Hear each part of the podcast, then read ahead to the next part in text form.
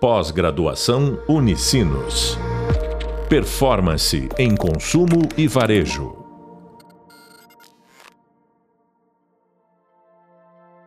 Olá, alunos, bem-vindo a mais um podcast. Hoje a gente vai conversar com a Lívia. Uh, vamos falar um pouquinho sobre a fidelização dos clientes a partir dos dados, um assunto que vem surgindo bastante aí ao longo das diversas conversas que a gente vem tendo, mas hoje a gente vai focar um pouquinho mais em como a gente entende esses KPIs e direciona eles da melhor maneira para esse entendimento. Então, vou pedir para a Lívia se apresentar e aí a gente começa esse bate-papo.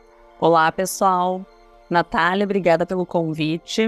Uh, é sempre um prazer estar conversando sobre temas tão relevantes como esse para as empresas, para as áreas, uh, para o mercado como um todo.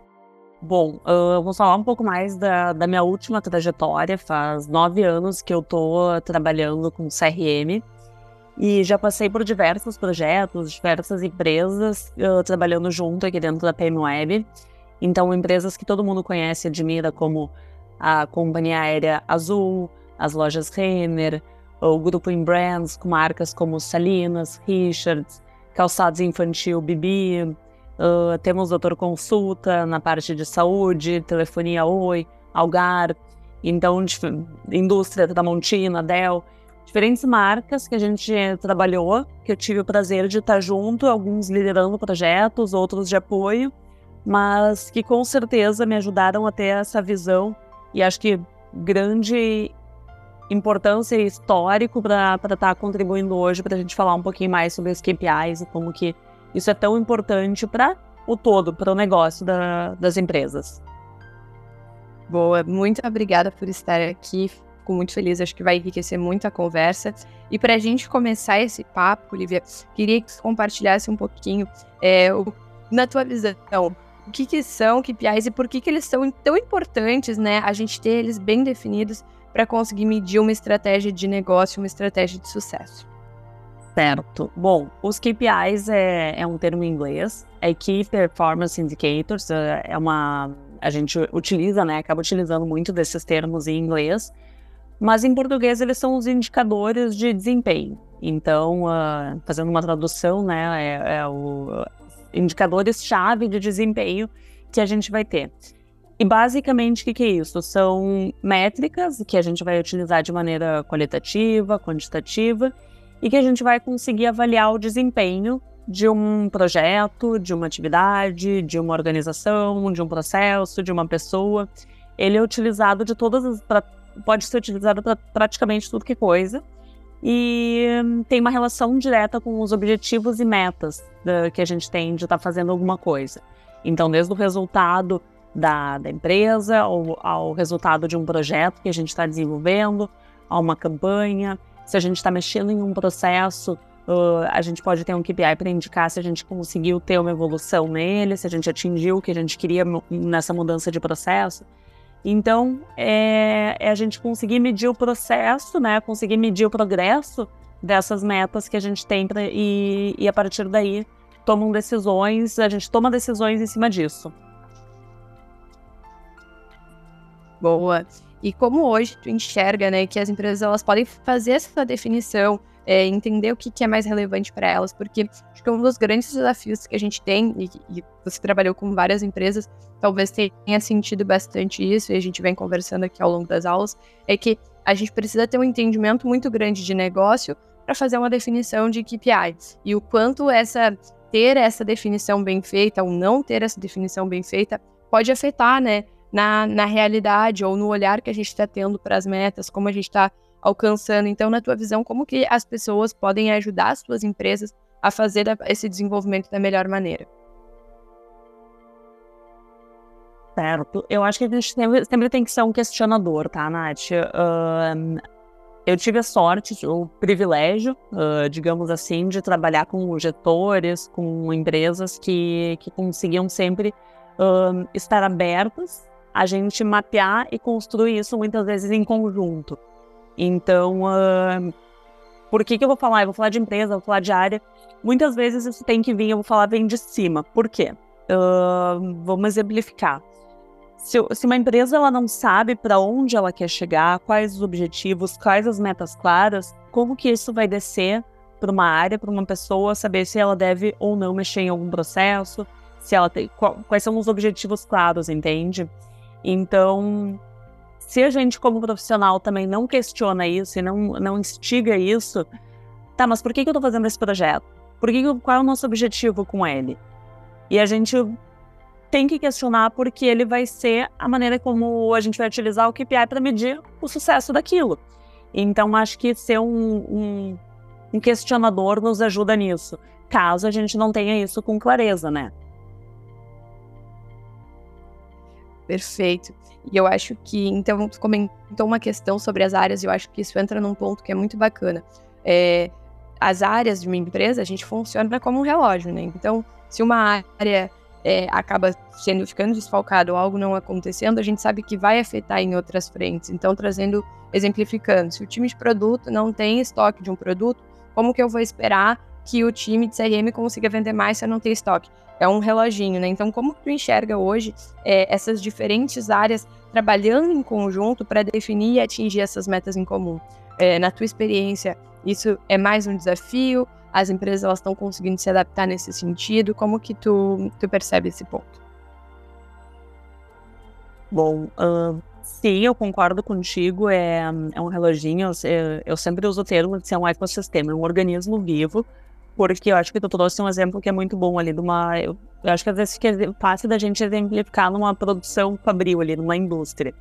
Como que a gente vai ter diferentes áreas trabalhando e acredito, é, é, não só é fundamental que as áreas trabalhem junto, eu acho que cada vez isso está acontecendo mais, mas a gente ainda vê no mercado muitas vezes as áreas trabalhando em silos e não tão conectadas. Mas como que lá na ponta um time de vendas vai conseguir vender um produto e vai ter meta de venda se não tem o produto? Porque a pessoa de compras não comprou uma matéria-prima, sabe? E cada um vai ter uma métrica mas se eu não tiver os insumos necessários e a gente não tiver com esse ecossistema bem definido, bem estruturado, a gente não consegue atingir os resultados individuais e não conseguindo os resultados individuais, a gente não consegue atingir o resultado de uma empresa. Pegando um exemplo ali, é uma produção de, de calçados. Se a gente não conseguir vender, a gente não vai conseguir atingir a meta de venda dessa empresa, não vai conseguir ter lucro e por aí vai. Então é fundamental que isso esteja cada vez mais claro. Uh, muitas vezes as empresas elas acabam até não compartilhando, acho que isso vem mudando com, com o passar do tempo. A gente está vendo que as informações elas estão ficando mais claras e se sabe o, a, entre as áreas as metas, os KPIs umas das outras até porque tem sinergia. A gente tem um objetivo comum. No final do dia, todo mundo que trabalha na fábrica de sapato vai querer vender mais sapato. É, é, um, é uma linha de produção, um ecossistema vivo. Então, vejo uma evolução nisso, é, essa troca, esse compartilhamento de informações. Cada vez mais a gente vê essa. As, a, antes a gente também via esse canibalismo, ah, o, o e-commerce não tem influência na meta de venda de loja física, por exemplo a gente vê isso se quebrando. A gente vê, claro, que vai existir ali um objetivo de venda somente na loja e um objetivo de venda somente no e-commerce, mas a gente também vê a venda cruzada, a venda assistida que a gente fala. Então a gente está vendo essas movimentações dentro das indústrias, dentro das empresas, de terem também metas compartilhadas. E a transparência na informação, ela ajuda muito nisso. Faz com que todo mundo saiba para onde todos estão andando juntos. Sim, e puxa, pegando o teu gancho ali, você comentou sobre a questão da loja física, da loja online. A gente vê que essa transparência ela vem acontecendo cada vez mais, mas nesse ponto muito importante veio muito uma mudança relacionada à tecnologia, né? Então, como que tu enxerga dentro dessas empresas que tu já atuou e que tu vem conversando e continua apoiando essa a, o papel da tecnologia para essa mudança acontecer? Porque eu, do meu ponto de vista hoje, a tecnologia ela passa por tudo que a gente faz, por tudo que a gente olha, para a gente trabalhar com altos volumes de dados, com KPIs mais assertivos, com essa questão da, da venda assistida que dentro comentou, a gente precisa ter esse apoio tecnológico. Então, como tu enxerga? Eu acho que aqui no Brasil a gente vem com movimentações muito legais. Eu acho que seria legal se pudesse compartilhar um pouquinho sobre isso. Bom, a tecnologia, ela, como tu disse, ela é fundamental. Uh, cada vez mais a gente tem soluções inovadoras que nos ajudam nos negócios e, e como a gente mede o sucesso dos negócios e do que a gente está colocando em prática. Então, a gente está falando desde soluções robustas de softwares até daqui um pouco funcionalidades que a gente vai ter em sistemas que a gente já utiliza ou algumas coisas que, que a gente precisa estar tá acompanhando. Então, desde um, de um, um dashboard em tempo real, para a gente estar tá conseguindo medir o sucesso de algo que está acontecendo. Se é algo que talvez ele não seja tão uh, inovador, mas tu precisa da tecnologia. Ela está presente em todas as etapas. E com certeza a tecnologia ela tem um papel fundamental porque ela acelera a gente conseguir um, definir melhor o, o que a gente vai ter de, de indicadores. Ela nos ajuda a medir esses indicadores e estar tá acompanhando, porque com tecnologia eu consigo ser assertiva.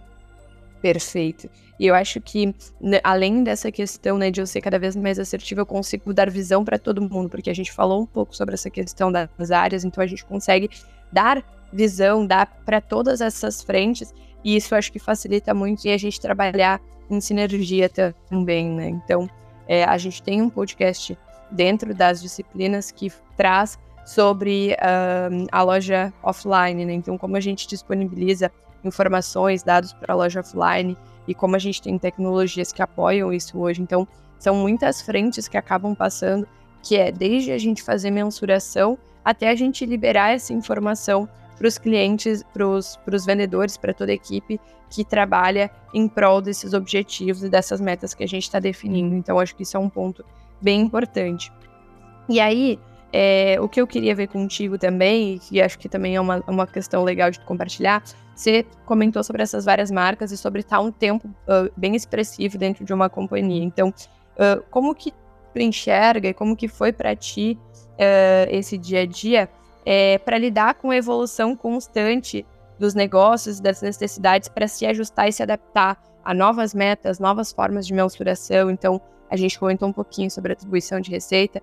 Uh, traz um pouquinho de como foi essa mudança, assim, porque eu sei que é, nove anos uh, é um tempo que é pouco para algumas coisas, mas para esse mundo que a gente tem de negócios, ele é um, um tempo bem considerável é a, a evolução da tecnologia é muito rápida, né? Quando a gente faz aquele comparativo de quanto tempo levou para as pessoas uh, utilizarem o rádio, depois a televisão, depois do telefone. Agora, a inteligência artificial, por exemplo, que é, é muito rápida a adoção de novas tecnologias.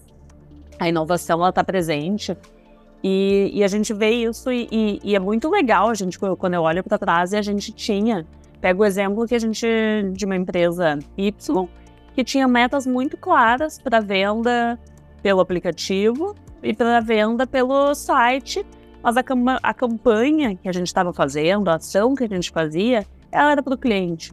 E o cliente é o mesmo. O cliente ele está permeando todos os canais, ele está presente uh, no aplicativo, ele está no site, ele está na rua vendo um outdoor, ele está abrindo uma revista, ele está falando com alguém que foi influenciado, que, que se, se teve uma boa experiência, vai falar bem.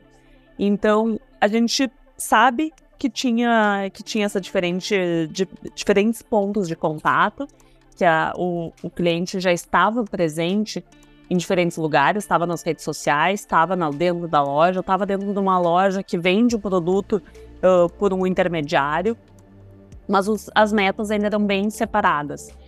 E a gente começou a identificar algumas coisas. A gente começou a ver que o cliente ele não necessariamente comprava no last click que a gente fala. Então, para todo mundo acompanhar, a gente manda uma campanha por e-mail, por exemplo. Uh, então, eu mandei um e-mail de uma campanha X dessa, dessa marca e não necessariamente a pessoa abriu a campanha, né, abriu o e-mail, clicou e comprou. Isso se, se acontece, se ela clica direto e compra, é o last click, é uma compra por last click.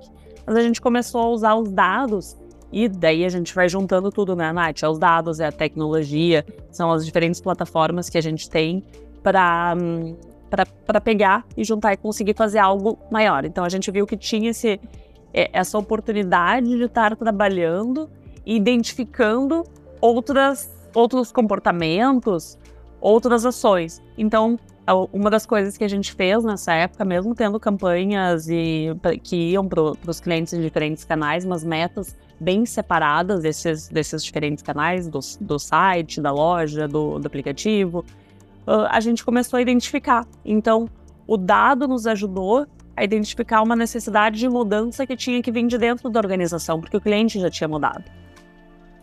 Então, isso foi algo muito legal. E foi legal a gente trazer isso para o mercado, para os clientes, para as marcas que a gente trabalhava junto, trabalha, e a gente vai construindo isso junto, porque muita coisa mudou. A gente tem canais que a gente não utilizava no passado que a gente utiliza hoje. Então, eu estou falando agora, por exemplo, do WhatsApp. O WhatsApp, até pouco tempo atrás, a gente não utilizava esse canal para ações promocionais. Começou bem pequenininho com ações transacionais e a gente foi se adaptando e construindo como que a gente vai medir, como que a gente vai acompanhar, quais as melhores estratégias. E, e é muito interessante a gente ver essa evolução e trabalhar com ela. E eu, eu, eu volto a dizer, é, é, quando a gente junta tudo, é que a gente consegue conectar e ver que faz sentido revisitar alguma meta, adicionar uma meta e criar. Isso faz parte do negócio. A gente tem que estar tá criando e a gente tem que estar tá revisando. Não é porque as coisas foram feitas até hoje dessa maneira que a gente vai continuar fazendo. Porque o consumidor mudou, coisas surgiram.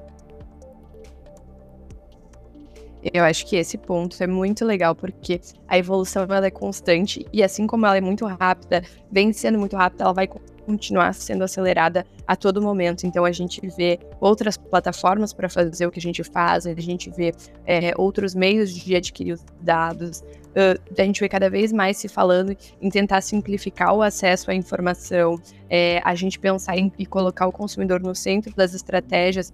A Lívia trouxe esse ponto do WhatsApp. Esse é um ponto super importante e a gente ainda vai aprender muito sobre essa tecnologia, porque a gente começou agora a fazer questões promocionais, a gente está vendo que tem um apelo. Será que eventualmente ele vai se tornar um e-mail? Então surgem muitas dúvidas dentro da companhia que vão depender desse acompanhamento de KPIs, se as pessoas estão abrindo as comunicações, estão engajando, se a gente consegue traquear elas, onde elas estão comprando. Então, são muitas formas e muitas estruturas. Mas para a gente fechar, Lívia, eu acho que uma, uma coisa que eu tenho feito aí com todo mundo que eu venho conversando é pedir para o que, que, compartilhar um pouquinho, né? Uh, da tua percepção, dar um conselho, uma orientação aí para quem está fazendo o curso é, e que pode ser relevante, levar sempre em consideração para os seus próximos passos e para colocar em prática tudo isso que a gente falou. Então, é, queria de novo te agradecer muito e a gente, eu tenho fechado com essa pergunta porque eu acho que ajuda bastante aí o pessoal a, a ter um, um, norte de pessoas de, de mercados tão legais. Legal, Nath. Acho, como tu falou, acho que muita coisa a gente falou do WhatsApp, mas eu, eu agora vejo assim que o, o, próximo passo é como que a gente, a gente com certeza vai mudar muita coisa com a inteligência artificial. E acho que esse talvez seja um momento bem um divisor que a gente vai ter, porque a gente vai ter campanhas interagindo com os clientes que não vão, que não necessariamente vai ter uma pessoa ajustando e a gente vai ter que medir talvez de uma maneira diferente. Então, estou fazendo aqui uma suposição porque como a gente ainda está utilizando, está no início de adoção dessa tecnologia, a gente sabe que muita coisa vai, vai mudar daqui para frente. Mas a minha dica, eu vou falar bem específico de KPI, que eu acho que foi o que norteou a nossa conversa aqui. Eu, eu volto a dizer, a gente sempre questionar o que está fazendo e colocar um objetivo claro no processo, na, no projeto, na campanha é saber por que, que eu estou fazendo aquilo e qual o meu objetivo com aquilo e como que eu vou medir ele. E não ter medo de errar, porque muitas vezes, quando a gente começa a falar de KPI, às vezes a gente vai criar um, algo que vai ser super difícil da gente estar tá medindo, a gente vai ter que pedir para outra área nos ajudar, às vezes eu precisar pedir para TI fazer alguma coisa. Então, é melhor é começar, o feito às vezes é melhor do que o perfeito. Então, começa, deixa claro os objetivos, coloca um KPI, de preferência algo que seja fácil de, de mensurar e acompanhar, porque ele também sendo fácil de mensurar e acompanhar, quando a gente percebe que a gente não está conseguindo alcançar e atingir o sucesso desse, dessa, não está conseguindo atingir a performance que a gente está esperando, a gente consegue tomar uma medida, fazer uma ação para reverter e poder ainda melhorar. Então, ter objetivos claros, não ter medo de errar e acho que é isso aí. Espero ter ajudado. Muito obrigada ao convite, Nath. Eu, que agradeço. Com certeza ajudou muito. Tenho certeza que enriquece muito essa discussão com pessoas que trazem uh, um background tão legal aí de mercado, de estrutura. Então, uh, te agradecer demais. Espero que para vocês, alunos, também tenha sido tão legal quanto foi para a gente aqui trazer todo esse, todo esse conteúdo. Nos vemos no próximo podcast. Pós-graduação Unicinos. Performance em consumo e varejo.